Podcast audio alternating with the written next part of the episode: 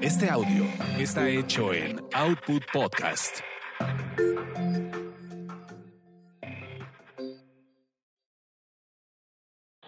Barrera presenta. Presenta.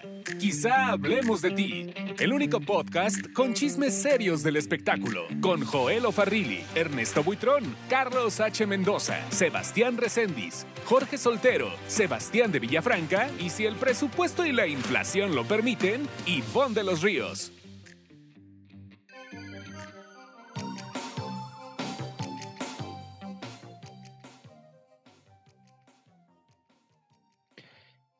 Adelante, mi querido Joel O'Farrill. ¿Cómo están todos? Pues estamos felices y muy contentos de una vez más estar con todos ustedes en este su H podcast de espectáculos y de confianza. Este es el podcast de mi querido Gil Barrera, que seguramente en un rato más se integra con nosotros, pero mientras, ¿verdad? Mientras aquí está el querido, el queridísimo Carlos H. Mendoza. Señores, un gusto estar con ustedes. Este viernes, ahora sí se nos hizo tarde, pero más vale tarde que mal acompañados, dirían el clásico. No más 24 horas. Tuvimos un jueves muy complicado y entonces por eso no pudimos grabar en el día que tradicionalmente lo hacemos. Pero bueno, quien está aquí eh, también es el chico guapo de los espectáculos. Es la cara bonita, la cara amable del showbiz mi querido Sebastián de Villafranca. Ay, mi querido Joel, pues ese no sé quién es, pero mucho gusto. Este, muy contento, como siempre. Buenos días, buenas noches, buenas tardes. Mucho que platicar, mucho que contar. Y también está Ernesto Buitrón. Ah, ya llegó Ernestito. Hola, Ernie. Yo, después de, esa tirada de calzón que te hizo mi querido Joelito Parrilli, ya, ya no sé qué más decir. Ya, ya el tema del podcast ya está picado, el título. Oye, pero a ver, es el, el chico de las gorras. Ernesto, una pregunta. ¿Cuántas gorras tienes coleccionadas? Porque tienes un ah, debo de tener, yo creo que por ahí de casi las 200. Por ahí yo creo que son como 200. ¿En serio? Sí, ha sido una colección que tengo ahí de, de, muchos lados, de muchos países a donde he viajado, pero tienen, todas tienen que ser de una marca y de béisbol. Entonces, eso es lo que, lo que siempre colecciono, pero tengo colaboraciones extra raras y, y hay varias cosillas que, y algunas que, son como de la suerte y otras que me han acompañado pues a conocer muchos lugares de muchos países. ¿Y a quién le vas? Pues mira, yo soy. Al Atlante, ¿no? O sea, no, tanta gorra y al Atlante, ¿no? No, de los Dodgers, es que pues, lamentablemente no están en la Serie Mundial, pero, pero pues ahí estarán. Y, fíjate, curiosamente, solamente en mi vida he visto un partido de Dodgers. He visto más partidos de otros archirrivales, eh, por ejemplo, los Chicago Cubs en el Regal Field. Pero este sí, ahí, ahí va la cosa y qué gusto saludarlos en este viernesito que está, pues obviamente a reventar. No sé qué ha pasado, creo que la gente está rico. de puente o algo. Está, rico. Pero bueno, hoy, hoy a final de cuenta, pues este, a final de cuenta, a nombre de Gil Barrera, está como titular Joel. Joel, ¿con qué arrancamos? Pues eh, qué gusto saludarte, Joelito. Este, y bueno, pues comencemos. Pues exactamente. Y yo creo que vamos a comenzar por esta cosa tan divertida que tuvo lugar en este evento de la revista Quién de los 50 personajes que están cambiando a México, ¿no? Creo que así se llama su evento, que ocurrió justamente este jueves en una noche en la que eh, pues había muchas cosas, ¿verdad? Todo el mundo andaba trabajando mucho y bueno, pues uno de estos eventos fue en la revista Quién. Ahí de pronto, em, además de gente como Juan Pablo Medina, ¿no? También llegó Alejandro Basteri, el hermano de Luis Miguel. Y entonces, claro, este, pues causó mucho revuelo, como siempre, y eh, pues se le preguntó, se le preguntó si Luis Miguel se va a casar o no, y también qué ha pasado con el tema de su mamá, ¿no? Con esta declaración que dio en Argentina, en el sentido de que ya tenían idea de dónde estaban los restos de Marcela Basteri, que es una cuestión que lleva muchos años, que ni la propia bioserie del cantante eh, pues pudo resolver de forma determinante. O sacar, ¿no? Ajá. Y, y pues la verdad es que la respuesta de Alex eh, fue muy, muy particular, eh, porque vimos a, a un Alejandro Basteri más allá de, de amable, ¿no? Este, no, andaba muy relajado, yo diría que andaba muy divertido. Básicamente creo que andaba en, en copas. sí, últimamente ha estado en copas, Jolito. Eh, fíjate que, perdón, Villa, eh, yo lo he visto en varios TikToks de varias, pues, varias chavas que están con él, varias amigas. Eh, él, no se deja, él, es raro, no tiene redes sociales y las únicas que tiene las usa para anunciar la, la marca de Basteri pero yo le he visto hasta las chanclas. Tengo dos videos en mi poder que encontré en TikTok. Una donde está cantando un piano y que está ahogado de borracho, esa es la palabra. Y tengo otra donde está cantando un tema de Armando Manzanero, pero curiosamente yo ese video no le tomé tanta importancia porque pensé que era un video de borrachos más, pero ahí está su hermano Sergio. Lo voy a compartir. O sea, el chiquito. Sí, pero no sabes qué parece Miguel el de Guadalajara. Él estaba en esa fiesta, yo no me percaté, lo subo yo a las redes, a, mis, a, mi, a mi canal de YouTube, y me empiezan a escribir fans de Luis Miguel de, oye, si te percataste que ahí está Sergio? Y ya cuando veo el video cuadro por cuadro, lo veo detalladamente bien, es igualito a Luis Miguel. ¿Sabes qué? Que fíjate que justamente una vez yo lo hice entrevistar y habla como Luis Miguel de repente ya cuando trae los, las copas, como de, eh, yo no doy entrevistas ya sé, sé, no doy entrevistas. Y yo, ok, está bien. Pero, este, sí está muy cañón que el tema es que a final de cuentas, digo, Alex Basteri, digo, seamos realistas, ¿quién es? El hermano de Luis Miguel. O sea, ¿quién es Alex Basteri? El hermano de Luis Miguel. Entonces, o sea, digo, igual ha hecho mucho el tema de política, lo que tú quieras y todo eso, pero es el tema, eh, es el hermano Luis Miguel. Y... ¿Qué, habrá pensado Luis Miguel precisamente, eh, o qué va a pensar cuando vea esta declaración de su hermano? ¿Qué dijo, Juelito? Cuéntanos. No, pues mira, más allá de lo que dijo, ¿cómo lo dijo, no? No sé si Carlos, eh, mi querido Carlos, nos puedes apoyar con el audio, que lo tenemos ahí en el, en el grupo, eh, para que lo podamos escuchar. Y la verdad es que, o sea, qué padre, ¿no? Ojalá que se tome más copas y que nos dé más este, entrevistas así, bueno, más pequeños chacaleos así, porque estaba muy divertido, realmente. Me, me cayó mejor, fíjate. ¿De plano?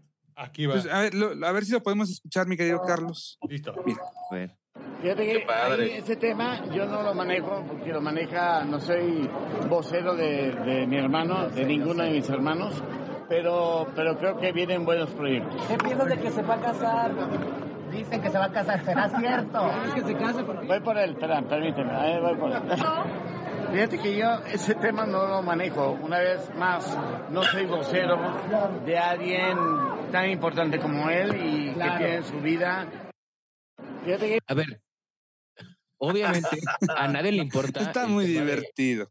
muy divertido. A nadie le, importa el tema de Sergio porque digo, a final de cuentas, pues Sergio pues es el hermano chico de Luis Miguel y todo eso, ¿no? Nos interesa mucho Luis Miguel. Ahora, no habla nada de Luis Miguel, ni él, ni Araceli, ni nadie. ¿Habrá algún contrato que limite para que la gente que está con Luis Miguel eh, no puede hablar, Joel? Bueno, a ver, Araceli, la única manera en la que empieza a hablar de Luis Miguel es cuando se rompe la comunicación y se rompe el tema de la manutención. Es cuando entonces, este, sí la vemos que sale a hablar en los medios y de repente suelta alguno que otro zarpazo, ¿no? Cuando todo está bien, cuando Luis Miguel supongo yo que deposita lo que tiene que depositar, ahí sí, Araceli súper discreta y todo, ¿no? Y en el caso de, en el caso de Alejandro Basteri, pues sí, a él sí lo hemos visto mucho más discreto, siempre creo que es muy cuidadoso y yo creo que eh, más allá de contratos, ahí es una cuestión de que si habla, pues evidentemente el hermano, el hermano se enoja y, y, pone distancia, que de por sí es como un poco un poco eh, voluble, me parece, Luis Miguel, en ese sentido. Y es Juanito como cuando estabas joven y de repente querías ir a una peda, una fiestita y que te patrocinaran tus papás, entonces sabías que había que lavar los platos, el patio para que te dieran tu lanita y te a Exacto. Es eso mismo que vive Alejandro, pero fíjate que sí se había hasta las chanclas, ¿eh? Y yo sé por Andrés García que sí ese rumorcillo que se soltó hace pues más de dos años, que estaban separados, sí es cierto, o sea que al final Alejandro eh, Gallego sí está separado de Luis Miguel y, y tienes toda la razón, no le conviene hablar, no le conviene decir nada porque pues para como es Luis Miguel, súper voluble y súper sentido, pues como para qué. Pero regresando a ese tema que decías quién es, pues sí es el hermano, pero también en la política no hizo nada. Creo que estuve haciendo varias Nada. cosas con el ex esposo de, de, Gerardo Islas. Exacto. sí. Gerardo Islas, pero ahí en Puebla, pero pues Puebla es como si pusieras una escalera eléctrica en Tlaxcala, no pasa nada, eso se queda ahí varado, pero Tenían un portal, ¿no? Que se llamaba Sexenio o algo así. sí, pero pues está muerto, Juelito, no hay, no hay, no Sí, hay, pues no, no no hay pasaba dónde- nada. Cuando no cursas la licenciatura en relaciones internacionales ni en ciencias políticas, pues ¿qué puedes hacer, Juelito? Exactamente.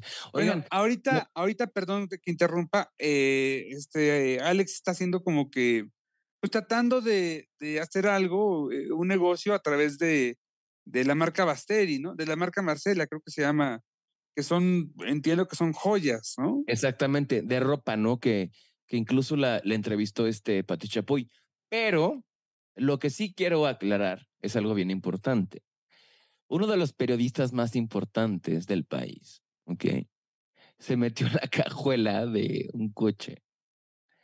Este, Ernestito, cuéntanos, por favor. ¿En dónde, jue- ¿En dónde? ¿En dónde? A ver, recuérdame, Villa. Pues según yo, este, tengo entendido que un periodista Ah, claro. se metió me- al auditorio, no sé dónde fue, Oigan, y, jóvenes, este, y lo agarró. dos segundos. ¿Qué pasó, mi querido Carlos? Compórtense, com- compórtense que ya va a entrar Gil Herrera. Ah, no, ya. Gil ya. Barrera. No, No, no, Oigan, ya, ya, ya. Échame la cortina de inicio No, no, otra no, vez. no, no, ya no hablemos de Gil, ya no hablemos de Gil porque, porque se, se va a enojar con nosotros, ya. No, este, no, lo de de Gil Gil fue Barrera. broma y, y era, era, era mentira, ¿o no, Ernesto? Gil Barrera, Aquí está, con nosotros. ¿Qué pasa? ¿Qué pasa, señores? Ya vi que este eh, ya estamos en- ya estamos grabando Sí, señor. para contar la, la anécdota completa. Este Ya llevamos veo. 12 minutos.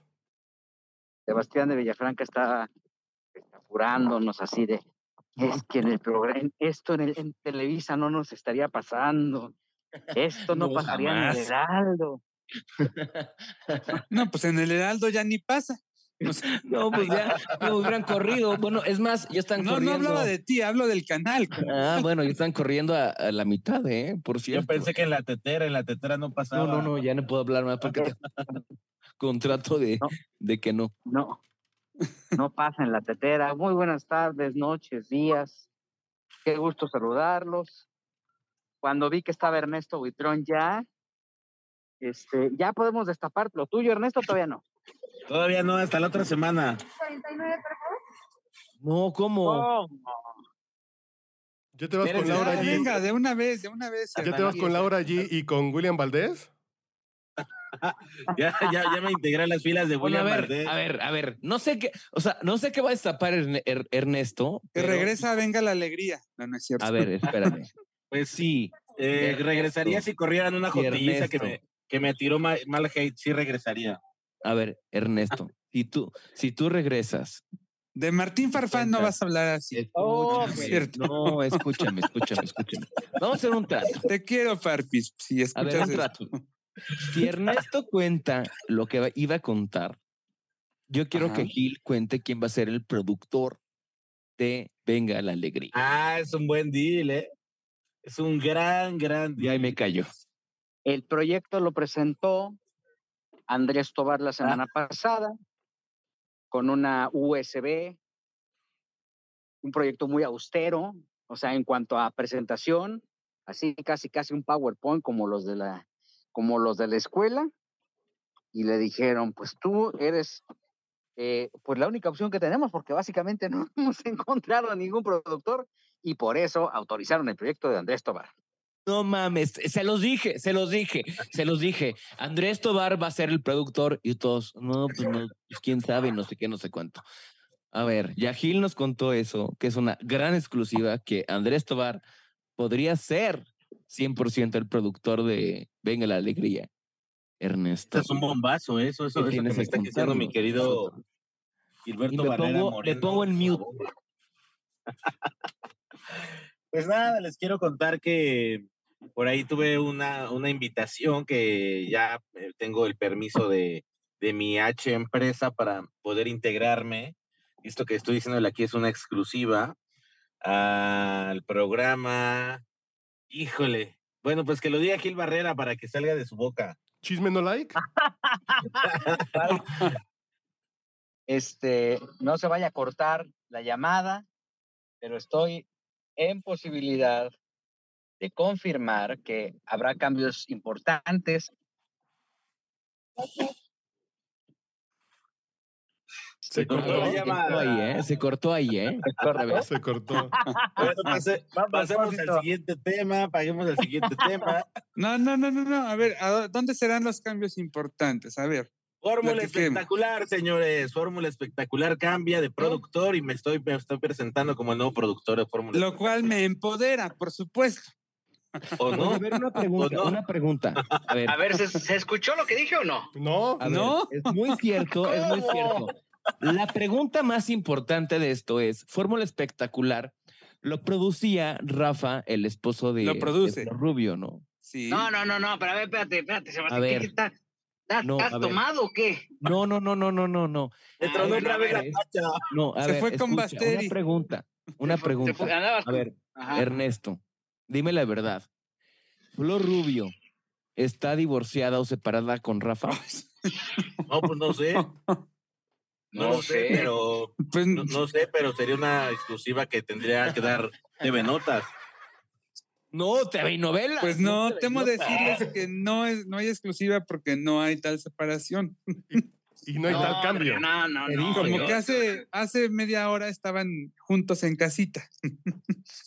Pues sí, a ver, vamos a ponernos en serios. Mi querido Gil. A ver, ya pausa. Tomando, por favor. Regresamos a donde Gil se le cortó. Bueno, les voy a contar, les voy a contar otra exclusiva. Eh, tercera semana de febrero, o segunda semana de febrero, segunda quincena de febrero, se van a llevar a cabo ya por fin los premios TV y novelas. Eso.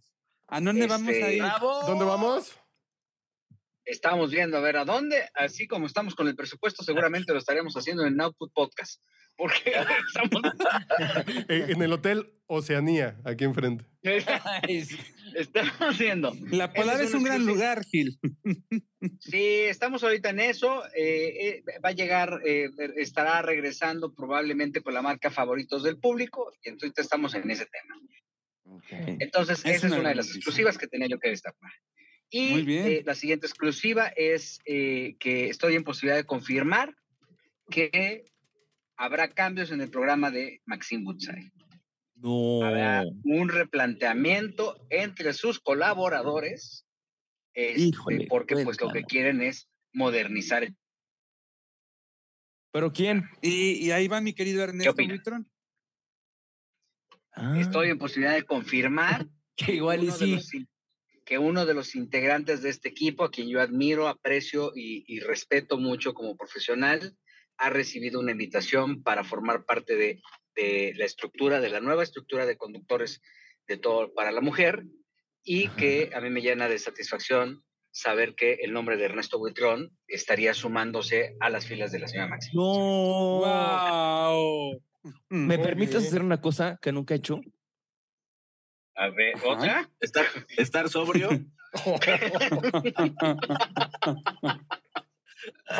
Oye, Ernesto, es neta. A ver, cuéntame. ¿Le vas a llegar a quitar su lugar a mi querido Marquito Silva? No, Juelito, pues mira, yo lo, lo que yo puedo confirmar es que sí, que tuve la invitación de los altos mandos de ese programa. Eh, yo ya confirmé que, que sí me, que sí tengo el permiso de Televisa para poder pues hacer el, el show. y este, no sé cómo vayan a estar completamente los cambios, o sea, quién más vaya a estar. Literal, hablaron aleatoriamente conmigo, fue una negociación que se hizo, pues, yo diría que rápida, pero sí, el, es, es, correcto, Gil, hay, hay, cambios, hay cambios de estructura, hay cambios de información. Eh, yo mantendré, pues, obviamente, este estilo que he mostrado y que he hecho desde que pues esté aquí en los espectáculos, de, mi información con Diario Basta, con Gil, este, todo lo que pues hemos experimentado también aquí en el podcast. Pero eh, tentativamente me estaría integrando yo en unos 15 días. Tengo un viaje todavía a Las Vegas, eh, que es este de, de este lunes en 8, que voy a los premios Grammy. Y regresando, en teoría, estaría yo ya, si no es que me integro de forma remota, la próxima, desde en 15 días, eh, pues serían tres semanas ya que, que podría estar ahí ya en, la cabina, en la transmisión con la señora Maxine, que yo le agradezco. Este, Ahora sí ya le agradeces. Pues, Ahora sí. Pues, no, pues hay que agradecerle a quien te da trabajo. Oye, porque lo, que hablaste con Maxim hace eh, como tres días, digo, este fue ah. complicado, No sé. No, yo siempre, yo, he, ¿eh? comentado aquí que, que al programa le hacía falta un refresh. No, sí. Sí lo he dicho. también Marquito no podía trabajar una vez al mes. O sea, yo, yo siempre lo he comentado que hacía falta que hubiera ahí un pequeño refresh. Y, Exactamente. Y saben que es interesante que, que toda la, bueno, realmente esto solamente lo sabía mi querido Gilberto Barrera. Es que Gil siempre sabe todo, siempre Gil unas es cuantas personas. Sí, no. Que me han manifestado, pues, este, este, este escaparate, ¿no? la importancia que tiene este programa de 33 años. Curiosamente, yo, yo estuve en los 33 años haciendo, bueno, ahí mi, pues, la, entrevista, fui a hacer con Maxine una nota para el programa hoy. Y curiosamente después de eso, pues una semana después recibí la llamada. Una pregunta, ¿quién te invita? ¿Cómo entras? Este, ¿Es Maxime? ¿Es la, eh, la eh, Radio Fórmula? ¿O quién es? Pues es directamente de la señora Maxine. Ok. Y ya, ya, ya la señora Maxim, ¿no? Porque antes era, no, que Maxim, la Woodside. bueno, Maxim, Maxim, Maxim. Ya es la señora Maxim Woodside, ¿no? Maxim me invita y este, yo ya iré conociendo cómo son los cambios a lo largo de esta semana. Me, me imagino que por ahí vendrá la cosa. Pues te va a gustar mucho, vas a ver que te vas a enamorar de, de la experiencia y de el radio, que además también es tele. Claro. Sí, y, yo creo que es un gran paso. Yo creo que, mira, es un formato que lleva ya muchos años, es un formato probado, pero evidentemente cada cierto tiempo se necesitan caras nuevas. Tú tienes un estilo muy particular, muy sabroso, pues sabroseas muy, muy rico la nota. Y yo creo que el programa va a ganar mucho con tu presencia, mi querido Ernesto. Mucho, Gracias, mucho. querido Juanito. De veras te lo digo. Va a ganar muchas menciones. Mm, va a ganar muchas menciones de, de, Manuel José y cosas así. Está padre, ¿eh? Además, me da gusto porque eh, tienes la experiencia, o sea, tienes la calle del reportero, ¿no? No es que hayas llegado ahí nada más como que de repente. No, no, no. Y eso, bueno, eso te va a poner del otro lado. Me da mucho, mucho, mucho gusto. Te mando un abrazo y de veras que deseo que, sea una gran etapa para tu, para tu vida profesional. Ya regresé, ¿me escucho? Fuerte y claro. Sí, señor. Ah, qué bueno. Perdón, Joel, pues, corté la emotividad. No, no, ya Pero así está la cosa, así está la cosa y este y pues ya eh, bueno me escuchan todos los días en hoy pueden ver mi canal de YouTube y ya en el radio pues también ahí andaré dando lata este dando que otro, uno que otro zarpazo, porque esta semana les tengo un zarpazote durísimo, pero lo voy a dejar para, para un poquitito más adelante, porque estuve, presente estuve presente en la presentación a prensa de Grandiosas el musical y tengo varias observaciones eh, respecto a este proyecto de Hugo Mejuto. Yo acabo de pasar, e, Ernesto, por el Teatro Manolo Fábregas, un ficha unos tacos uh afuera.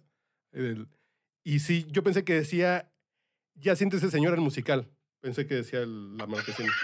hay, ahí, hay ahí varias cosas que, de, que no me gustaron eh, y que yo pude ver yo un avance de la obra en la semana y también les puedo decir que está muy está muy raro el tema. No, o no, ojo, no voy a criticar el hecho de que un productor haga fuentes de trabajo. Eso creo que se necesita en la industria, pero sí voy a criticar el proyecto porque yo lo vi como una mezcla entre mentiras, el musical automáticamente me evocó.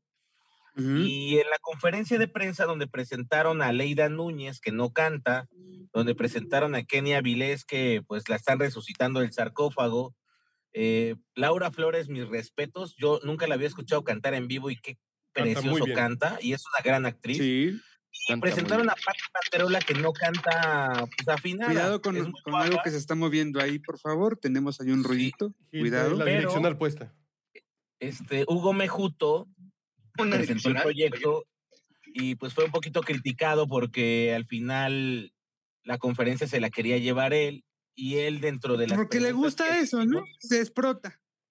Sí, pero yo no sabía que la obra la había escrito él y que la obra la había escrito, o sea, les voy a contar la explicación que dio Hugo Mejuto a la prensa.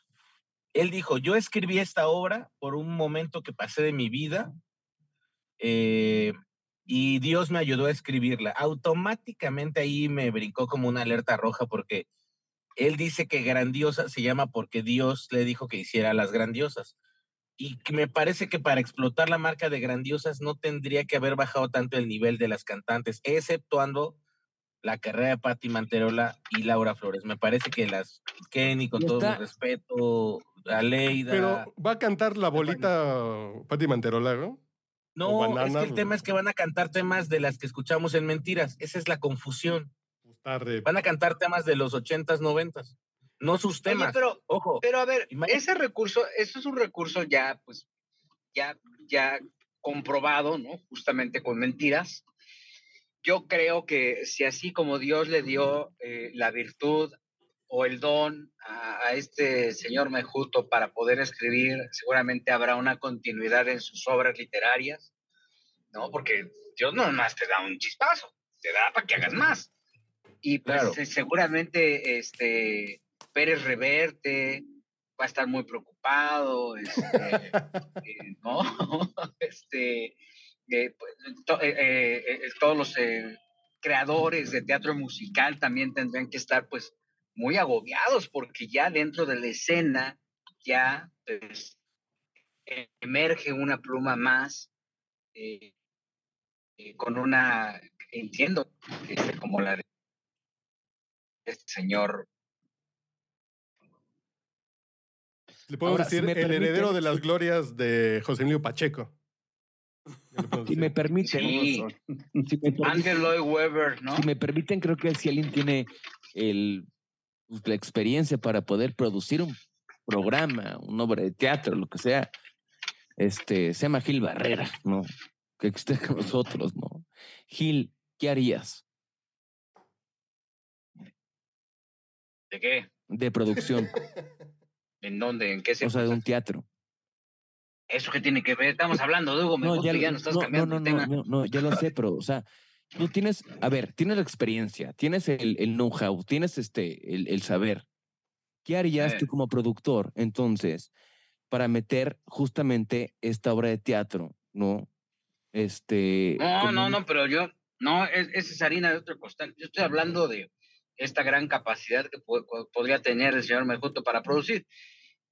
Eh, con un, el, con un eh, con una obra que ya está como muy marcada, ¿no? El tema de Mentiras dejó una influencia tremenda, ¿no? Y creo que, que el, el, el, Oye, ¿en qué, ¿en qué va lo de la obra de Juan Gabriel? ¿Todavía sigue en cartelera? Sí. ¿Cómo va el teatro? A ver, Carlos H., tú pasas por ahí seguido. No he pasado, bueno, sí he pasado por ahí, pero no he visto ni vendedores de pepitas. Sí, ¿Cómo? Deja ver que no he pasado. Creo que no.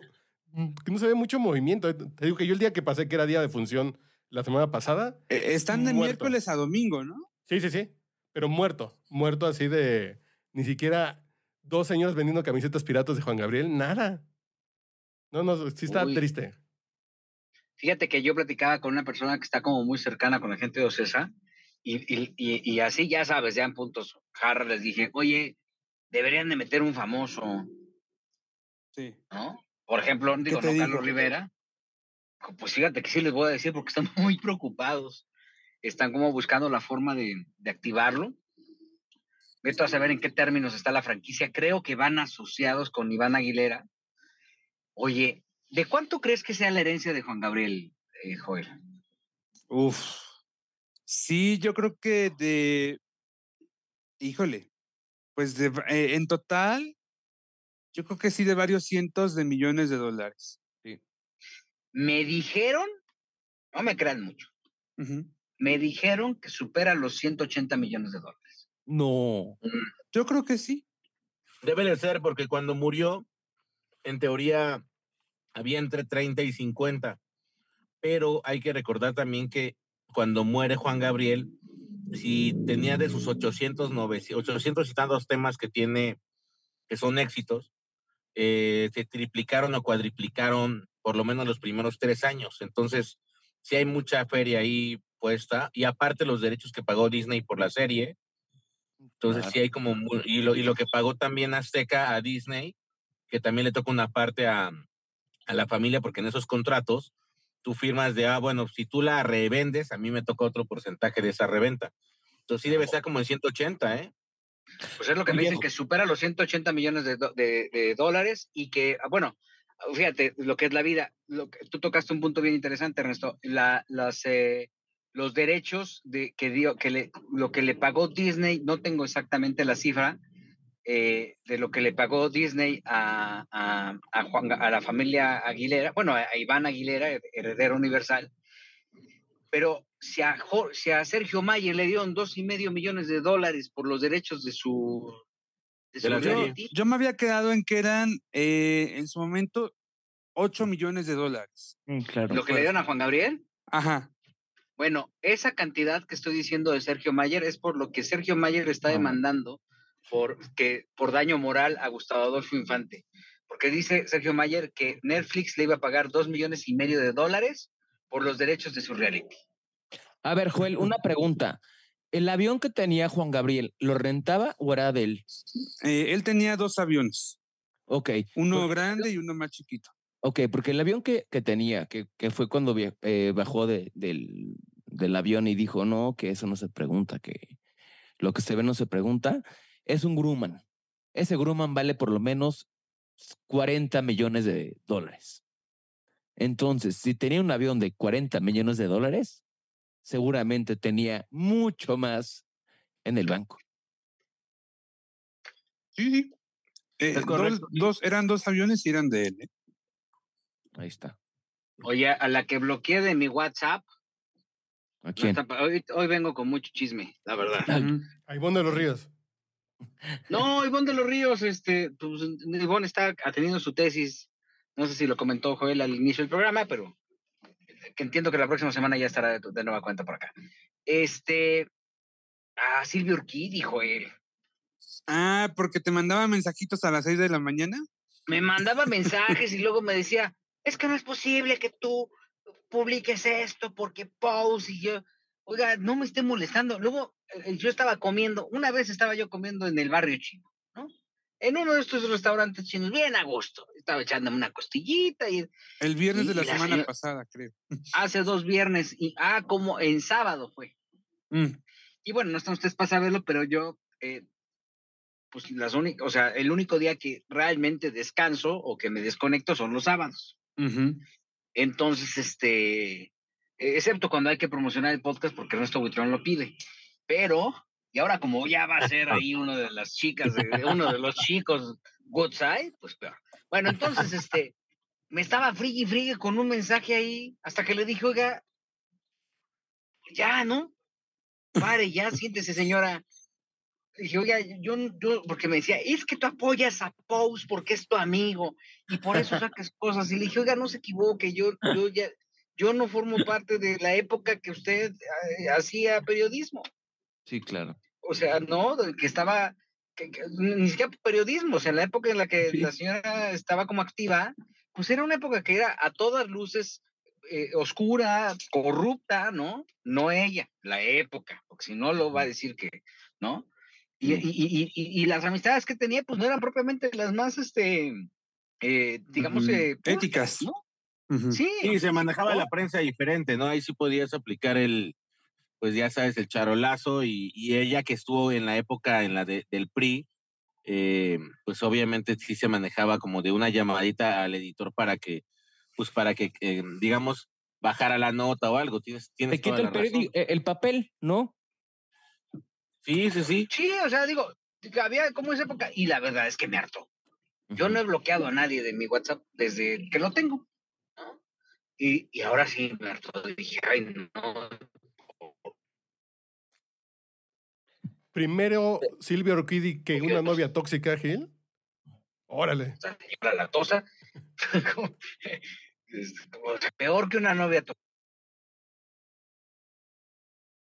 Pues así es la gente, ¿no? De repente medio tóxica. Ya, y ya, ya, ya dejé de recibir. A mí no me ganó Pause porque yo hice lo que las casas, son mis casas, me ponía así con mayúsculas. Y yo, pues señora, si, si le hicieron postando esas declaraciones, hable con Pous, ¿a mí qué me dice? No, es que es tu amigo. No, hombre, mi amigo es Joel Fabili y ahora Ernesto Buitrón porque ya va a cobrar mucho. Pero sí se ponía bien así. Y sí. Y siempre fue así. Mm, pues no sé si a ese nivel, lo que sí es que, haz de cuenta, perdón, hagan de cuenta que si de pronto, no sé, si Gea Infante eh, decía algo que no la dejaba bien parada o que estaba en su contra, en contra de sus versiones, pues igual le agarraba coraje y como que no lo bloqueaba, pero sí este, eh, lo vetaba, ¿no? Digamos, o vetaba sus medios. Eso sí lo, eso sí lo hacía. Pero ya de reclamar y esto, mm, solamente como que a su círculo cercano de periodistas. Ajá. Pues sí, pero señora, ¿qué? Pues yo qué culpa tengo. Ahora, por cierto, este lunes en TV y Novelas vamos a publicar ustedes tienen registro de, bueno, ya, ya, ya lo vendí mal. Eh, vamos a publicar una entrevista, una entrevista de Alberto Aguilera Valadez, Juan Gabriel, a propósito de los 43 años que está cumpliendo TV y novelas, en donde se pronuncia con respecto al libro de Joaquín Muñoz. Y donde habla abiertamente de Joaquín Muñoz y de lo que pensaba recién publicado el libro. Esto eh, sale de los archivos de TV Novelas a propósito de sus 43 años, en donde estaremos eh, publicando estos documentos que son súper valiosos, que están, vaya, estas eh, notas que están documentadas justamente en las páginas de TV Novelas, y ahí vamos a poder ver la, la, reacción real de Alberto Aguilera en torno a este libro tan desagradable de Joaquín Muñoz. Y lo que les puedo anticipar, porque esto se publicó en 85 en, en TV Novelas, es que pues siempre lo odió. o sea, lo odiaba. Con odio jarocho, Oye, Gil, totalmente. con esto puedes adelantar entonces que es una mentira lo de Joaquín, del tema de que Juan Gabriel está vivo. Oh. No, pues no, no, no, no, yo no lo sé. O sea, eso dice ese señor, pero. Pues, oye, a ver, lo velaron en Bellas Artes, ya repartieron la herencia, ¿no? Pues a, lo mejor es el truco que está guardado para el musical de Querida. Les cuento una cosa. a ver, Charlie, Charlie, Charlie. Ah, Nada más deja que cierra Charlie. Sí, a lo mejor es, e, es el truco que tienen para el musical de Querida para que jale. La reaparición de Juan Gabriel Vivo. Bueno, hay una, hay una en, en los, eh, ¿cómo se llaman? Anales de la, del espectáculo.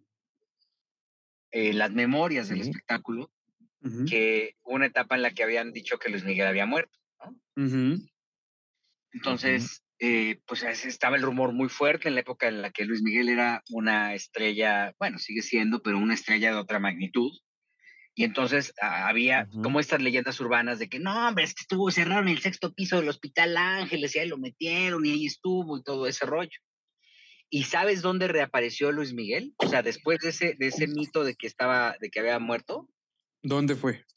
En el Teatro San Rafael. ¿En el Teatro San Rafael? Sí, hizo, hizo una actuación a beneficio. O sea, hizo un concierto a beneficio de una fundación, pero ese, ese, esa fue la, la reaparición en donde pues, obviamente los boletos se agotaron así, porque la gente prácticamente se los arrebataba porque quería eh, comprobar si efectivamente Luis Miguel era un, un, poquito como lo que pasó con, incluso con Paul McCartney, ¿no, Charlie? Que, que decían que, que, que, pues, Que fue un que doble. Paul McCartney no era Paul McCartney, ¿no? Que fue un policía muy parecido, pero que también compone padre y toca el bajo igual, entonces. Bueno, Ajá.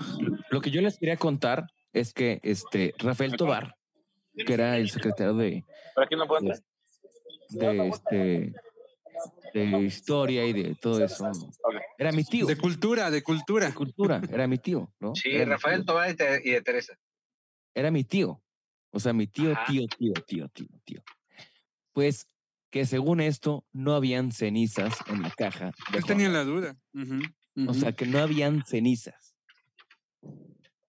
Que es un tema muy complicado. ¿Mandé? Sí lo creo, sí lo creo, que no había O nada. sea, que pues no habían cenizas. Ernesto. Sí, eso, eso, desde el día que trajeron ese nicho ya estaba muy fuerte. Qué bueno que lo confirmas, Villa, porque sí vivimos engañados muchos. Y pues qué gachos, ¿no? Porque yo creo que Juan Gabriel era de México. ¿Quién sabe dónde estén las cenizas? Fíjate, ¿quién sabe dónde las haya tirado Iván? Pues, este, sí. Yo creo que están en dónde, Miami. Pero les voy a decir otra cosa. Estoy en posición de, en posibilidad, ¿cómo es? Estoy en posibilidad de confirmar, hasta parece que estoy en Ujú. pero no. Este, pues voy manejando, ¿verdad? al rato les cuento dónde voy. Este, que ya, ya, Iván ya no vive en Miami. ¿Dónde está Iván? ¿En dónde? Iván ya vive al norte de Estados Unidos porque ya no quiere encontrarse a nadie que le hable en español. No manches. Oh, Porque entiendo que lo maltrataban mucho en Miami. Lo veían como un hijo malo de Juan Gabriel. mm, mm.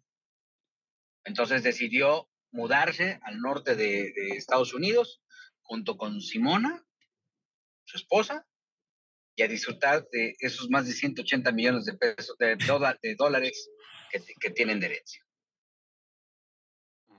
Mira, Ah, qué buen dato. Sí, sí, sí, sí. Oigan, ayer fui a ver a Arjona. ¿Y qué tal? ¿Te dormiste? bueno. No, oye, muy buen concierto, ¿eh? En serio. Un chorro de lana. Cantó, mi- o sea, invertida muchísimo. El boleto costaba 5 mil pesos. No, bueno. Ni regalado. No, bueno, yo fui invitado, pero, pero 5 mil pesos, man. ¿Cuánto pagabas tú pero, por pero Juanga? así ya, así ya está todo, Mijil, por, por Juanga. Eso era. Cinco mil pesos. A Pero no ver, es tanto. Juanga, Eh, eh, No sí, claro. Arjona. O sea, por Arjona, yo pago cinco mil para que me dé un, una, una, un chocho para dormir. Pero de Juan Gabriel, los pago obviamente, ¿no? Pero de Arjona, Yo pago para que me den un chocho para dormir y para soñar con Juanga. no, pues eso Ay, pero si grupo firme, ¿no? O no, no sé si firme, pero los Bookies, por ejemplo, nueve mil pesos, o Bad Bunny, nueve mil pesos. Pero o por eso hay gente Ay. que toma Buchanan, pues sí. Gloria Trevi, siete mil pesos.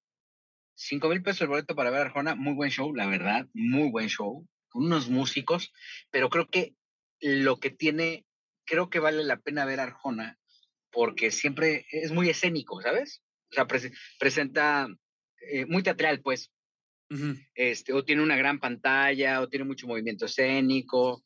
Hay unos músicos muy buenos, pero creo que el, el mayor secreto o la mayor eh, garantía que tiene Arjona es que tiene un ingeniero de sonido muy bueno. a ver, Suena eso espectacular, ¿eh? una pregunta. Tú pagarías 10 mil pesos, o sea, 5 y 5 para tu mujer y para ti, ¿no? Más Ajá. palomitas, más el, el whisky, lo que sea. Ajá. Son 12 mil pesos. ¿Los pagarías por ver Arjona? 12 Yo mil. no. Yo, no, o sea, yo cinco mil pesos creo que para mí es mucho, la verdad. Este, pero les voy a contar otra anécdota. Había una persona que estaba buscando boletos. O sea, el coche lo estacioné en el Campo Marte porque ahorita el estacionamiento ya no, el estacionamiento del bosque, este que estaba del lado, viendo el, auditorio de frente del lado izquierdo, no está activo. Entonces ahora ya te estacionas en el, en el Campo Marte, que es grandísimo. Yo nunca había entrado hasta el fondo porque me tocó hasta el fondo. Y entonces, al salir del Campo Marte, escuché a un cuate de la reventa que dijo, a ver, aquí tengo su boleto, joven, un boleto, y le dio el boleto en 11 mil pesos en reventa. Madre. 11 mil pesos. gandalla. acá. Pues, pero lo pagaban, eh, la, verdad es que era impresionante ver el nivel de fanatismo que tiene Arjona, aunque también me llamó mucho la atención que eh, la brecha generacional cada vez está siendo más grande. O sea, sí hay jóvenes, pero, no, tantos jóvenes. O sea, todos esos jóvenes pues ya son como, como las tías, ¿no? Básicamente.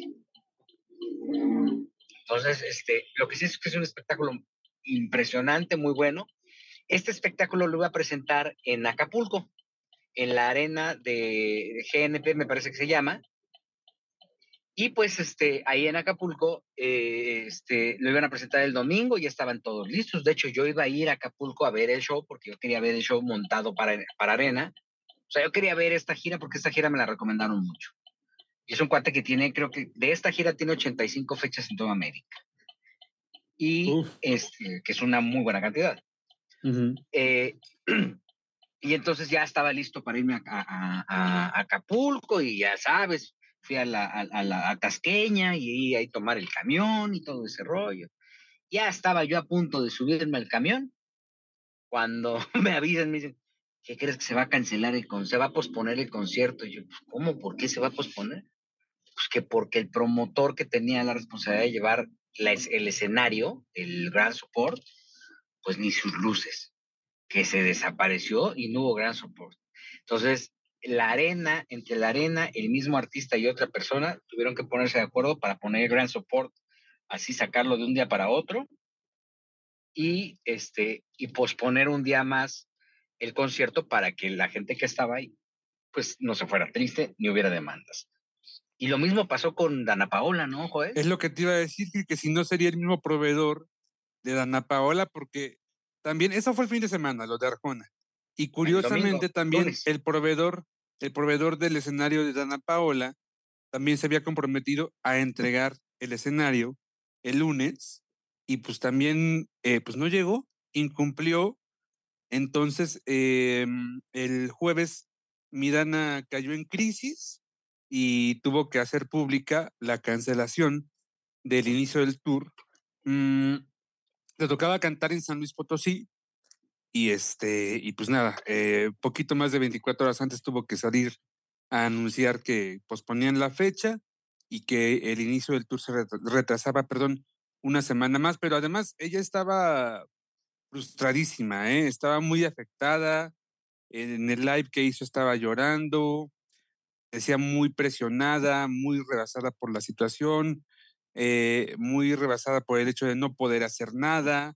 Sí, estaba realmente afectada, ¿eh? Sí, y a Ernesto Gutiérrez le gusta mucho, entonces seguramente vamos a escuchar una defensa ultranza de Dana Paola todos los días con Maxine Gutiérrez. Exactamente. Oye, pero entonces, ¿qué pasa con eso? O sea, este, ¿pagan los boletos de, de retacho o qué? ¿Qué onda, Joel? Eh, bueno, en el caso de Dana, lo que, lo que va a hacer es que cuando se abra la fecha nueva para San Luis, la gente podrá entrar al show con ese boleto y también ella ha prometido hacer algo muy especial para San Luis, pues para de alguna forma reparar el daño o las molestias que pudo haber causado al público. Con, Ricardo Arjona lo que hicieron fue justamente eso, o sea, tú puedes canjear tu boleto para el siguiente día de la presentación y también eh, eh, si querías que te lo regresaran, pues tenías que aplicarte a las políticas de la boletera. Entiendo que quieran superboletos o una cosa así. Regularmente, si tú quieres que te regresen tu lana, pues es un proceso, tú tienes que mandar un mail, ¿no? Una cosa así, luego ya te contestan y luego no te regresan el monto total del boleto porque acuérdense que siempre te cobran como este derecho de venta, ¿no? Y ahí te cobran 30 pesitos más y todo eso te lo suman. derecho de impresión, ¿no? Exacto. Sí, no, y además no solamente eso, sino que luego la gente paga el, el avión, paga el, el, hospedaje, este, los viáticos, todo eso, y de repente pues no hay concierto y ya pagaste los, el, el, el avión, ya pagaste el, el hotel Digo, el hotel, digo, el, el, el, boleto, pues igual te lo regresan, pero ya el boleto y el, y el, y el hotel, pues ya no. Sí, ya el viaje que hiciste, bueno, pues ese no, no entra en el, costo total de la inversión, porque pues al final ya te viajaron y ya te dormiste en el hotel, ¿no? Te vas a dormir. Eh, yo sí creo que hace falta una regulación en los espectáculos en nuestro país para este tipo de situaciones, porque la neta no está padre que de buenas a primeras te cancelen por algo, ¿no? O sea, que, que el artista salga y diga, ay, pues es que no me llegó el, el, el tornillo del escenario y no puedo. Pues espérame, tu obligación es esa, ¿no? Eh, no hay un seguro, no hay, bueno, sí hay un seguro en Ticketmaster, me parece que pagas ahí, eh, no sé si, no, no recuerdo el monto, que es lo que te, sí, que te, que te garantiza que te regresen y que puedan posponerte los boletos, no sé, una cosa así, y no tengo muy presente, pero sé que es un seguro por si se cancela el espectáculo. Eh, no conozco las garantías ni nada de esto, pero creo que sí hace falta una regulación porque la neta, eso no te pasa en otra parte del mundo, Charlie. ¿No está Charlie por ahí? Sí, Creo que no. aquí, Ya llegué. No, Charlie se fue al baño. No, No, yo- Charlie, yo Charlie. aquí. Oiga, Charlie. Yo estoy en el estudio B. pantalones, Yo estoy en el estudio B. Eh, Póngase pantalones. lo que pasa muchas veces es que a mí me tocó una vez en un concierto de los Rolling Stones en Las Vegas Mick Jagger tuvo laringitis. Entonces dicen, lo pueden reprogramar para dentro de cinco días, pues, pues, ¿qué hago? ¿Voy, me quedo, me regreso al hotel? ¿Qué hago? Pues sí te dejan colgado de la brocha, ¿no? Porque Pero el allá señor no Mick tiene- Jagger o sea, no podía cantar, está bien. Pero cuando el camión no llegó, o porque le falta un foco a las luces, oiga, pues qué poca madre, ¿no? Pues sí, no, no es mi chamba. Mi chamba es que tú me hagas, este, me des el servicio completo, ¿no? Así que si Alejandra Guzmán se rompió la cadera, pues ahí sí no puede hacer nada. Que es un accidente. Pero cuando la producción falla, así de que no pasó la aduana las bocinas, o que le robaron, o, o que le robaron las bocinas a Café Tacuba, pues ¿qué haces? Pues consigues otras en un día. Claro. Y a ver cómo le haces, qué fue lo que hizo. Café Tacuba. o a muchos. Pero digo, Alejandra Guzmán por lo menos se cayó y dijo, este, en inglés, este, help me, help me, no, ayúdenme, ayúdenme. Y pues sí, o sea, digo, tenía, tenía un tema de, de salud que la gente lo entendía, ¿no? Que obviamente como, como este espectador quieres ver que tu artista haga el show. Pero si no puede, por una cuestión de salud, pues no se puede, ¿no? Sí, la verdad es que sí es muy lamentable y sí tiene que haber más garantías porque aquí se les, da- se les hace muy fácil cancelar y decir todo y ya, ya. Pero, pero Ya además es absurdo, porque tienes que pagar este seguro que hablabas, o sea, tienes que pagar para, para que te devuelvan dinero, ¿no? de alguna forma, para tener la garantía de que te van a devolver el dinero si algo falla, aunque no sea tu culpa de esa falla, pero pues tienes que pagar.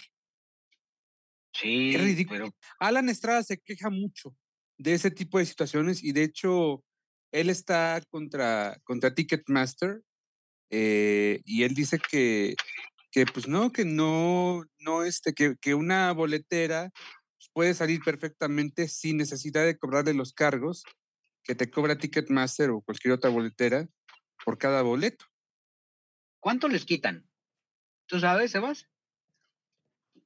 Según yo, es como, este, es muy poquito eh, lo que les quitan. Es muy poquito, muy poquito. Muy Ojo, poquito. ¿10%, 20%? Menos, mucho menos, mucho menos. Yo no soy, menos. yo no, fa- yo no soy fan de los festivales y de ir a, a los tumultos y esas cosas. Yo normalmente voy al Auditorio Nacional que me queda a una estación de metro de mi casa, iré al Metropolitan, ya, ya soy más señor yo. ¿no? Y yo procuro ir a comprar los boletos a taquilla. Sí, es Mm, mejor. Lo que te vende Ticketmaster es el servicio que lo hagas desde tu casa, te metas a internet, pues ahí sí paga tu, tu el servicio. Si Pero te abusan, cobra nada, ¿no? Pero si vas No, a la pues, taquilla no te cobran nada. ¿no? Ay, te puede cobrar hasta 200 pesos, ¿no? Sí, sí, sí. Pero si vas a la taquilla del auditorio no te cobran el servicio. Ahora imagínate, si mira. son dos boletos, pues son 400 pesos. Pues sí, sí es un dinerito. yo leí en, en Twitter apenas a alguien, no recuerdo, bueno, es una usuaria de Twitter, que decía que, que es mejor comprar los boletos por Rappi. Y no te cuesta lo que el porcentaje que te quita Ticketmaster.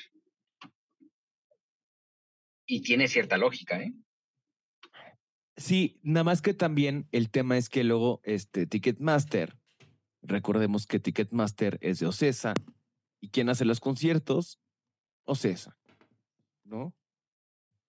Pero pues eso qué, o sea, si te puedes ahorrar, o sea, pero tú mandas al de gran- Rappi, lo que leí es que tú mandabas al de Rappi a la taquilla del auditorio y ahí te compraba el boleto. Me parece gran tip, ¿eh? Sí, sí, sí, Sí, sí. y creo que te ahorras todo, ¿no? Porque además te llega hasta con olor a tacos si quieres. Quieres hueles los, ta- los, los boletos y dices, ay, mira, pizza, pizza Hut. Es más, los boletos y unos taquitos de una vez. Exactamente, unos taqueches, ¿no? ¿no? Oye, va a estar Airwind and Fire en la Plaza México. Ok. Va a estar Eh, Irwin, Irwin, Irwin and Fire. Irwin on Fire. Irwin on Fire. Y entonces, este, pero va a estar con una innovación. La Plaza México era, era un, un venue independiente, es un venue independiente, y este es el primer evento que hacen de la mano de Ocesa. Ok. Eh, eh, entiendo que es el primero, y no sé si sea, bueno, es el único que van a hacer este año, y el año entrante tienen previstos un par de eventos más. Mario Zulaika, que es el responsable de la, de la Plaza México, él era matador de toros. Ok. Y entonces un día dijeron, oye, pues ¿qué hacemos con la Plaza México? ¿No? Típico así, una plática entre ricos. ¿Qué hacemos con la Plaza México? No sé, mano, pues hay que echarla a andar porque pues, ahorita tenemos prohibidos los toros, no podemos hacer nada. ¿qué? Y Mario Zolaika presentó un proyecto de presentaciones, pero también de inmuebles, porque los mismos propietarios de la Plaza México tienen varias plazas en el interior de la ciudad del país y aparte ocho plazas de toros en España. Sí, y justamente fíjate que antes, este, digo, el, el dueño de la Plaza de Toros, que es una persona que él ni se mete, ni, ni, ni le interesa, ni nada con el tema de, de los toros, se lo dio primero a Herrerías, ¿no? Sí. Y este, Herrerías dijo, ¿saben qué? Ya me hartó esto.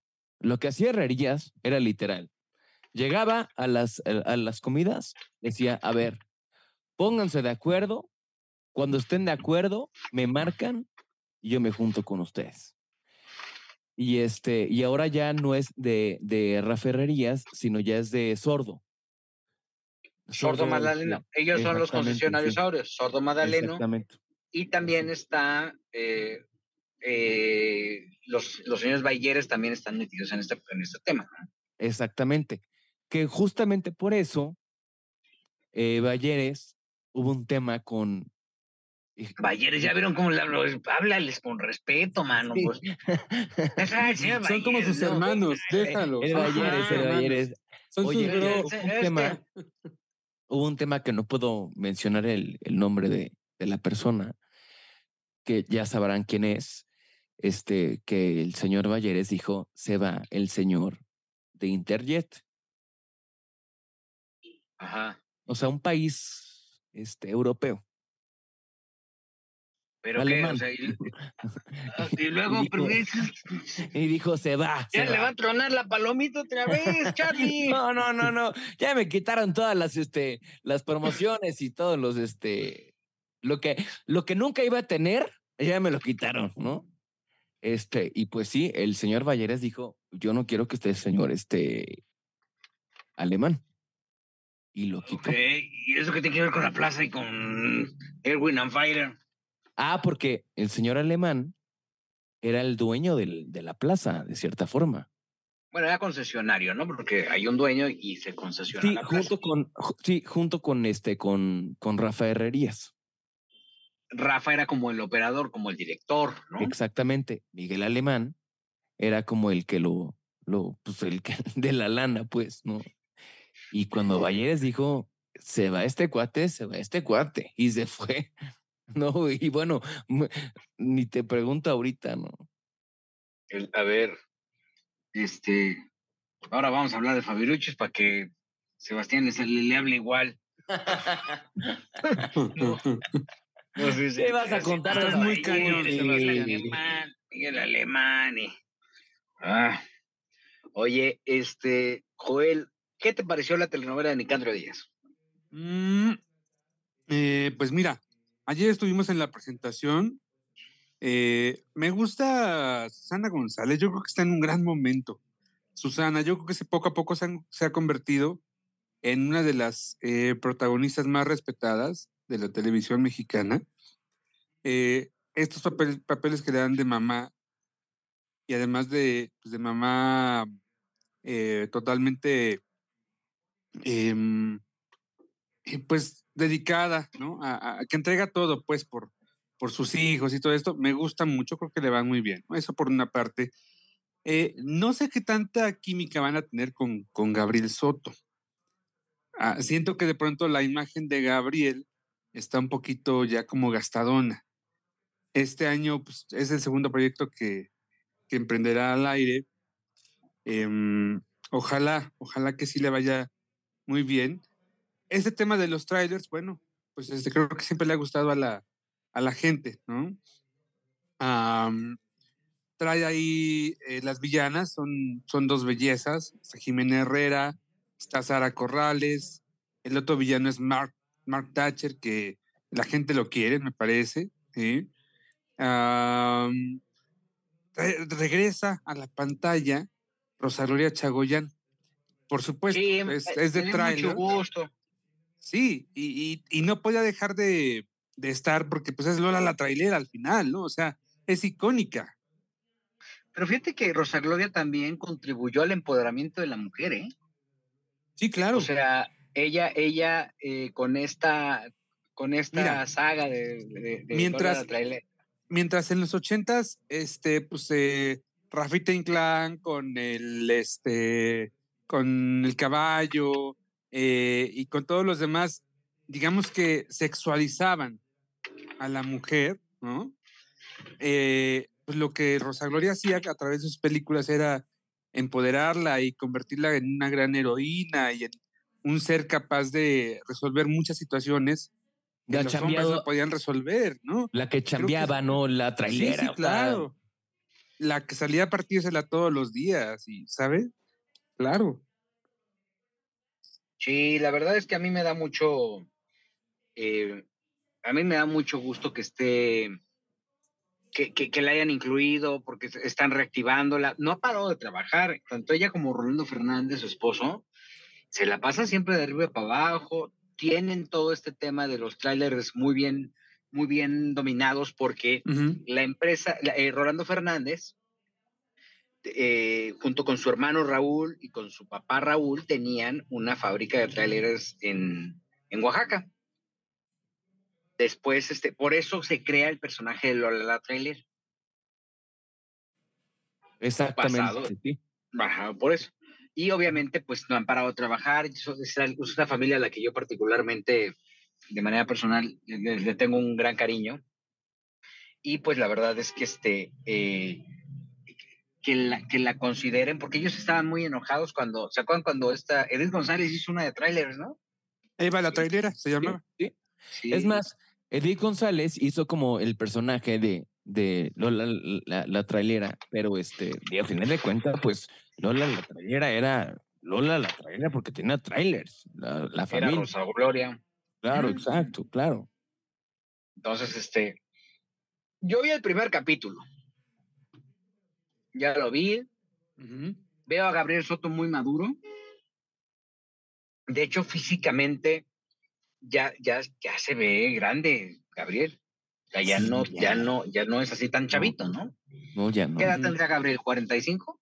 Fácil, Eh, sí, más o menos. fácil. Digo, porque eh, Gabriel cuando fue el, como el, el actor juvenil. yo creo que un poquitito ¿no? más, ¿no? Soñadoras, ¿no? Ah, de tener sus- ¿qué? ya tus Soñadoras es del 48, 99. Ajá. 48 Pues ya tendrá Gabriel. tiene 20 años, ¿no? La novela. Sí, 23 años. O sea, 23 años. Entonces, pues ya si él tenía ahí 20 años, pues o 25, lo que sea, pues ya tiene sus 50, ¿no? Más o menos. Fíjate, 47 este, años tiene, 47. Oye, por cierto, que ya ves que pusieron la repetición de, Soña- de Soñadoras en el canal Telenovelas. Le ha ido muy bien, ¿eh? Este. No, pero ya la quitaron. Ya la quitaron. Sí, exacto, ya la quitaron. Hace como La una sacaron semana. del aire. ¿no? Como semana No, y la sacaron media, del aire menos, apenas. ¿no? El, dom- el lunes la sacaron del aire. Sí. El sí, lunes- como el- si- bueno, el fin de semana pasado la sacaron del aire porque ya no funcionaba. ¿no? Y pusieron el privilegio. Privilegio, a- privilegio de amar, ¿no? Sí, Ajá, sí, sí. Sí, ¿Cuánto crees que, creció? de Carla Estrada. Sí, producida por Carla Estrada. ¿Cuánto crees que creció? ¿Cuánto creen que creció la audiencia de- del privilegio de amar frente a Soñadores en su tercer día de transmisión?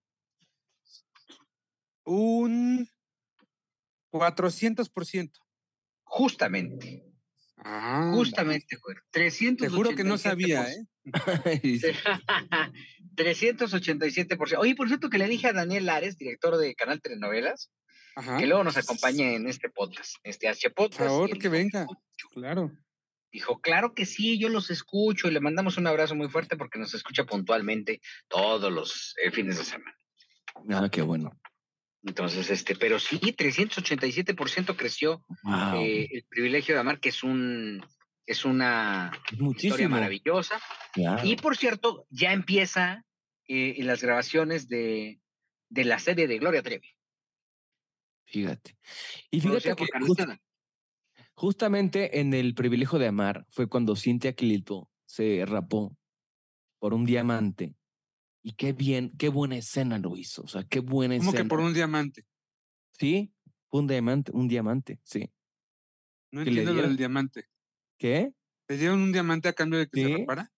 Sí, sí, sí. Ah. Y este. Ah, o sea, ese fue el reconocimiento. Pero, pero según, Sí. Según hab- había contado Carla Estrada, este, fue Cintia misma la que propuso raparse. No, fue Cintia la que este, más bien le propusieron que le daban un diamante porque se rapara. Y lo hizo perfectamente bien, lo hizo de maravilla. Digo, ¿cómo recordar a Andrés García en esa telenovela, no? Cuando, cuando lo encuentra Elena Rojo en la bañera con su amante que era Sabine, ¿se acuerdan? El jacuzzi que le ha puesto una mega friega, ¿no? La jaloneó y todo. sí, sí. Oye, pero qué buena novela, ¿no? Una novela que se, se grabó en, en Polanco, que fue en, en una casa aquí en, eh, en Tres Picos, y era impresionante, impresionante lo que se hizo. Sí, fue una historia, una, es Sí. una historia muy cercana, muy... eh, 55 o 54 puntos de rating tuvo en su final. ¡Wow! Hijo, ma. No, bueno, o sea, hoy en día ya no existe eso, ¿no? Eran otros tiempos. ¿sí? Sí, otros tiempos, sí, totalmente. Oye, Gil, pero retomando lo de Gloria Trevi, efectivamente ya están a punto de comenzar las grabaciones. eh, pues la verdad es que ha sido un proyecto muy acariciado. Eh, se han pospuesto, ¿no? En más, de una ocasión se pospusieron los planes de, pero finalmente es una, pues parece que empieza a ser una realidad ya, para Carla. Sí, oye, pues ya cuánto, cuánto llevaban dos años con, con ella esperando, ¿no? Desde antes de la pandemia ya estaba el plan. Sí, sí, sí, y por más ahí que, que trataban ahí. Bueno, y, vieron- y ya encontró esta. mm, ¿A quién? ¿Quién va a protagonizarla? ¿Quién va a ser Gloria Eh, una de ellas es Michelle Renaud. No, Michelle ya no se quedó. ¿Ya no va? Ana Paula, ¿no? Tampoco. No, no creo que. No. No, no, no. Claudia no, Martín, No creo, Claudia está haciendo mujeres ¿o asesinas. tampoco? No. Bueno, ver, ya, seguramente ya las tiene. Lo que sí supe es que esta semana, que concluye, eh, Carla estuvo muy agobiada porque pues no le gustaban las que tenía. Y dijo, aquí no vamos a tener más hasta que tengamos, hasta, o sea, no, vamos- no me voy a precipitar hasta tener a la gloria que... que Que la convenza totalmente. Claro. A ver, con una pregunta, una pregunta. O sea, hay glorias de diferentes eh, etapas. Son de- cuatro de vida, glorias, ¿no? hasta donde entiendo. O sea, la chica, la mediana, la grande y la más grande, ¿no? Ajá. O sea, ¿quién va a meter de, de las cuatro, no? No, es que, o sea, pues sí, o sea, ya, ya tiene una, una gloria niña. Ay, se me fue. Sí, se nos fue, este, Mijil, este, aquí Pero sí son, son cuatro glorias. Una niña, son una que es cuatro. como más jovencita, Exacto, sí. eh, una que tiene alrededor de 30, 35 años y la actual que parece que para ese personaje iría la propia Gloria Trevi. Pero según yo, este, Joel, sí es Michelle Renault. la que sí entra. Yo me había quedado en eso. Yo también, pero, yo también. Yo pero también Gil seguramente Michelle. tendrá más información confirmada, que ¿no? nosotros porque él nos dice que ya no es, que se cayó. Pues igual y ya no es, igual ya no es. Pero pues igual y, y van a cambiar por otra, ¿no? ¿Quién sabe? Algo pasó ahí. Algo pasó. Algo pasó ahí. Oye, este, mi querido Joel, ¿qué más nos traes? Porque siempre traes mucha información del espectáculo, además de el Mm. tema de, de Gloria Trevi, que este, que yo sé Les que quiero, les quiero contar, hablamos, hablar, hablaremos, perdón, de Sergio Corona. Ajá, Eh, bueno, Sergio es un señor de 94 años ya, recién los cumplió. sí. Entonces, me platicaban que él tiene un matrimonio de 50 años y de ahí tiene 50 años. eh, más de 50 años, de hecho. ¿no? Wow. De ahí tiene eh, este, una hija, tiene, esa hija tiene dos, dos hijos ya. Uno de ellos, por cierto, eh, es, empieza a ser actor, se llama Leonardo, Leonardo. Rodríguez Corona, me parece. Em, pero bueno, todo, todo este es el contexto porque, eh, pues me, me dicen que, este, que antes de ese matrimonio, don Sergio tuvo otra hija. ¿Cómo? O sea, fuera del matrimonio. Mm, Antes de ese matrimonio, antes de esa historia de amor, con ¿Y la la que ya don Sergio se quedó, ¿O no? don Sergio tuvo otra hija y se, sí, claro, claro, la ve y todo esto, ¿no? Pero lo que me dicen es que mm, eh, para evitar broncas, cuando don. Sergio eh, pues parta de este mundo, él Ok. mismo, pues en lugar de hacer un testamento, lo que Ok. hizo fue repartirle, repartir O sea, en vida. algunos de sus bienes a esta hija que fue Ah. fuera del matrimonio para no dejarle broncas en cierto momento de que A la esposa. la familia le quisiera, como sabes, ¿no? Eh, de que no quisieran darle lo que le correspondía a esto. Entonces que mejor Claro. dijo, no, ¿sabes qué? Esto para mi otra hija y ya, ya, ah, pues así nos quitamos de broncas. Muy A ver, Joel. práctico por parte del maestro Corona. A ver, una pregunta entonces. Este, él le dejó en vida, entonces, a la mujer, a, la hija, ¿no? A la, a la hija que tuvo fuera del matrimonio. Es que me da risa ver a Carles H. Mendoza. Sí, sí, sí, estoy aquí en. Yo soy- Está en la cabina B. No, estudio soy ya, la estudio viste, B. ¿Ya lo viste? ¿Ya lo viste? No. Estoy en el estudio B y ya dijo Gil. Toc, No, toc, bueno, pues salgo ver, corriendo y llego y me siento. No, no, no, no. Eso es Sergio Corona. Ahora. César Bono declaró Ajá. esta semana que él, obviamente que ya hizo testamento. A ver, Carlos H. Mendoza, siéntate, por favor. No, Me estás desconcentrando a Juan Sebastián. No, porque estoy yo eh, en otro proyecto al mismo tiempo, que lo estoy escuchando y vengo acá, grabo, estoy en la No, a otra ver, máquina. Carlos H. Mendoza, please. O sea, neta, Bueno, por favor. regreso en otra tres vez. minutos y les tengo una cuestión que no está el señor Ernesto A Buitrón. ver, cuéntanos, cuéntanos, No, cuéntanos. no, que no, que acabe Joel con lo de la herencia. Bueno, termino con César Bono, entonces, la parte de las Cuéntanos. herencias. Ajá, entonces, bueno, confirmó que ya hizo su testamento. Ajá. Y este, pero ¿qué pasó? Que no se esperó o no se va a esperar a que él muera para que sus familiares conozcan el testamento. Dice que él le pidió al notario que le diera unas copias certificadas para repartírselo a cada uno de sus herederos y que de una vez conozcan lo que le toca a Le- cada quien para que cuando muera igualmente se eviten de broncas, ¿no? Y de todo este embrollo que te trae eh, las cuestiones de los de las herencias. A mí me pareció muy práctico. Claro, exacto. Oye, una pregunta. Y con esto, ya cuando digo, sabemos que, tra- que trae el tema de, de la mano y todo eso, este, hay un tema que de repente pueda cambiar o no. ¿Un tema del testamento? Sí, ¿De qué? ¿De qué? ¿Están hablando de de quién? César Bono. ¿A ¿Ya, qué ya, te refieres? Ya, ya repartió el testamento? Ya, ya dijo, dice César Bono que ya hizo su testamento y que este, le pidió al notario una copia para cada uno de sus herederos, para que no se peleen y de una vez sepan, antes de que don César, don César fallezca, que sepan que le toca a cada quien. Pero a ver. Ya sabes, para evitar broncas, ¿no? Cuando, cuando uno se va.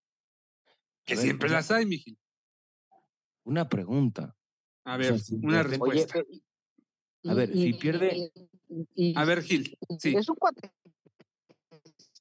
Gil, es que te estamos perdiendo, trabajado, ¿no, amigo. César Te nos estás cortando un poquito, pero sí más o menos te entendemos. Sí, don César ha trabajado mucho. em, eh, pues ha trabajado, eh, ha hecho muchas películas en los noventas, eh, muchas novelas, ¿no? Le ha ido bien, afortunadamente. Y pues me acuerdo que Gustavo Adolfo Infante lo criticaba, eh, o, no sé si lo criticaba, pero sí, sí señalaba, sí puntualizaba que pues era increíble que don César a sus más de 70 años y bueno, pues con las enfermedades que tiene, tenga que trabajar para, para mantener a sus hijos, ¿no? Que sus hijos pues ya tienen, el más chico creo que tiene como 26, 27 años, que es Leo. Eso lo puntualizaba Gustavo Adolfo y creo que eso además le trajo el enojo de don César Bono, fíjate. De, de Gustavo No, le, Adolfo, le ¿no? empezó a pegar, bien. pero con todo, ¿no? Sí, sí, que le dio con todo César a, a Gustavo. Sí. Le sí, aplicó, sí. le aplicó la que tú le aplicaste a Silvia Urquidi, creo. Lo bloqueó. Oye, por cierto, que este. Se, supieron que se, que se hicieron los premios de la radio. Sí, ayer jueves. Ayer jueves. Como ustedes saben, nosotros grabamos este podcast los jueves, pero hoy por una cuestión de tiempo no pudimos hacerlo el jueves. Pero, este, ¿qué creen? Que me ¿Qué? invitaron. ¿Qué? Invitaron de Azteca, nuestros amigos Me- de Azteca. No me invitó Pepe Garza. ¿Eh? Y fuiste. No, que voy a andar yendo, hombre. Pues yo es lo que le. Y mira que de le quedaba cerca de la oficina. muy cerca, pues ahí, pero este, no, a través, como para poner un poquito en contexto, eh, mis compañeros de que hablemos de ti están un poco sorprendidos que me haya invitado porque, pues, yo he recibido una serie de ataques por parte de Elizabeth Stein, esposa de este señor Pepe Garza, y de eh, el otro Javier Seriani. Eh, ¿Ese Pues quién es? Ok. han tomado pues, una campaña de desprestigio en mi contra. Y entonces, Todos, ¿eh? yo estaba muy tranquilo ahí cuando me llegó el mensaje de Vicky López, la querida. Vicky López, y me dice, fíjate que, que te, pues, estoy manejando las relaciones públicas de Pepe Garza y te quiero invitar porque tengo una pulsera VIP para ti y un acompañante para que te sientes en la mesa con Pepe Garza. Y le dije, no, pues fíjate que no, yo, yo escojo a mis Yo me cuido yo- mucho, le dijiste, yo me cuido mucho. Tal cual le dije, he recibido una serie de ataques y de faltas de respeto por parte de la gente que rodea a Pepe Garza. Eh, y, y, pues eh, eh, ir sería incongruente de mi parte, así es que te, agarres, te agradezco mucho, Vicky, tú no eres la de la bronca. Ahí nos vemos. Y bye. Y ya va, ya, ya me perdí el eventote ese, que entiendo, pues fue un poquito caótico y que también sé que es el último que hace de la mano de Azteca. Ajá. Porque Pero sabes que, Ajá. que yo, sé- yo, yo lo que yo sé es que dentro de Azteca hay una eh, división de justamente de eso y muchos programas. Mm, Pues yo lo que sé es que como ese evento lo estaban haciendo de la mano de Estrella y prácticamente el acuerdo que hicieron con Estrella Televisión se va a, hacer- a acabar el año entrante, pues ya no lo van a hacer. Sí, no. Entonces, pues, eh, lo que, hubo varias cancelaciones, hubo artistas que no quisieron subirse al tema, como Julián Álvarez, que dijo, yo no quiero, no estoy interesado en este tipo de premios, y pues que mandaron por un tubo a Pepe Garza. Gerardo Ortiz, por ejemplo, estuvo en un homenaje que le hicieron a Paquita, la del barrio, y este no vino a un ensayo porque a Gerardo lo operaron de una muela. Ujú. Pues como no vino al ensayo, la gente de, de Estrella TV, incluyendo Pepe Garza, dijo, pues entonces lo, lo vamos a vetar, que no venga ni nada. Y él dijo, oye, pues me están operando una muela, mano. Lo que no puedo es llegar al ensayo. A la actuación sí puedo, pero, pero no puedo llegar al ensayo. Oye, Pero una a pregunta. ¿Sabes quién lo produjo y quién lo hizo? Televi- Televisión Azteca. Ok. ¿Pero quién? Ah, no tengo idea. Ok. No tengo idea. Sé que hubo algunas deficiencias lamentables. Pues esos eventos son bien difíciles porque pues es, es que, que- haya continuidad, no es un evento fácil, necesitas tener como cierta experiencia también para este tipo de eventos. no quiero decir que Azteca no la tenga, ¿no? O, que la misma gente de este señor Garza no la tenga, pero sí son eventos difíciles. A mí me ha tocado estar en otros premios de la radio y son aburridísimos. Bueno, es una ceremonia, son muy largos. Este año eran 30 musicales, solamente de puros musicales eran 30 números. Sí, a mí me tocó estar en unos premios de la radio cuando se peleó Jenny Rivera con Ángel del Villar. Ah, claro, ahí en la salida. Sí, sí, sí. Esos fueron los premios de la radio y yo estuve ahí.